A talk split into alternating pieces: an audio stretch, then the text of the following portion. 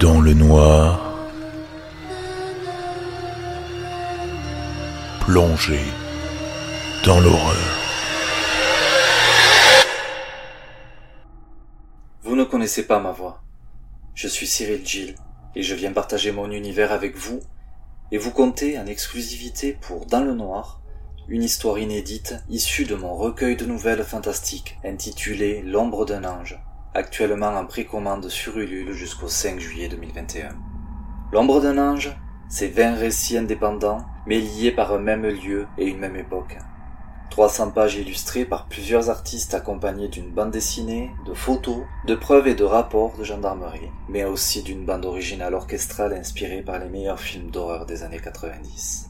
Voici donc Le Miroir.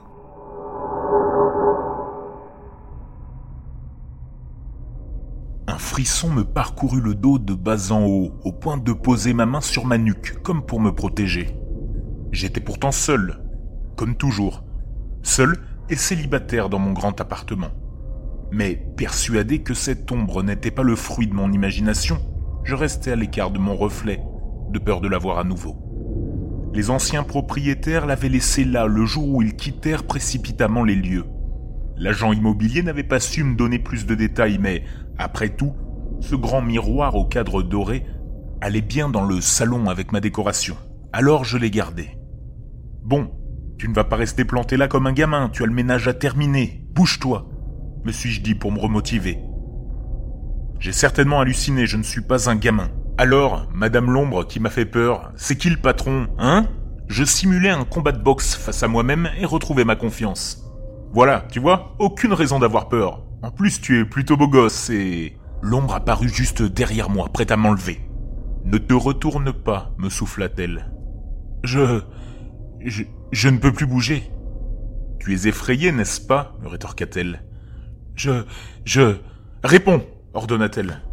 Oui, oui. Bien, dit-elle, satisfaite. La silhouette s'éclaircit peu à peu jusqu'à prendre la forme d'une belle femme, élégante, vêtue d'une tenue d'une autre époque. J'avais du mal à parler, mais je compris rapidement qu'il valait mieux suivre ses instructions. Connais-tu l'histoire de ce miroir me demanda-t-elle. Je... Euh, non, je, je ne la connais pas. Il a été offert à la comtesse Marianne d'Annepont par une châtelaine de la région.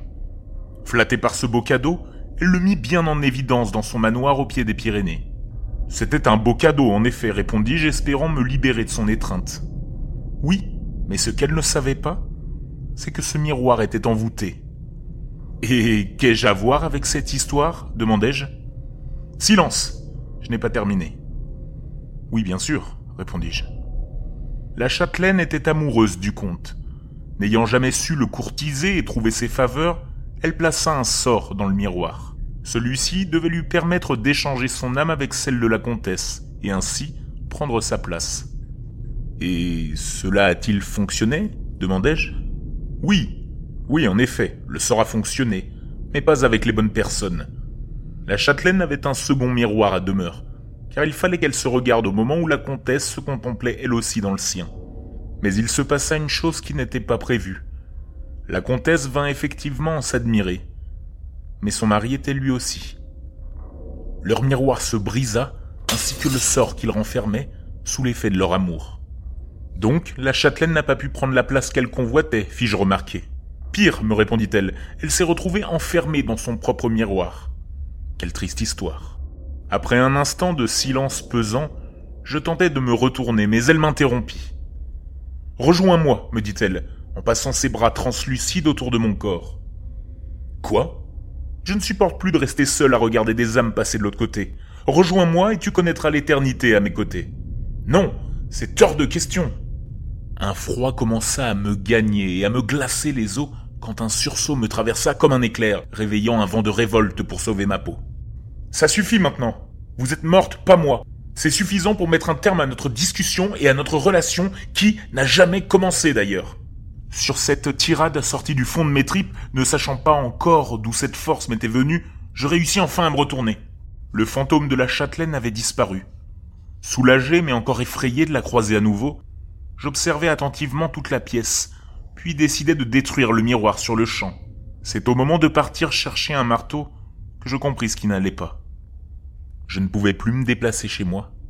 J'étais déjà pris au piège, de l'autre côté du miroir.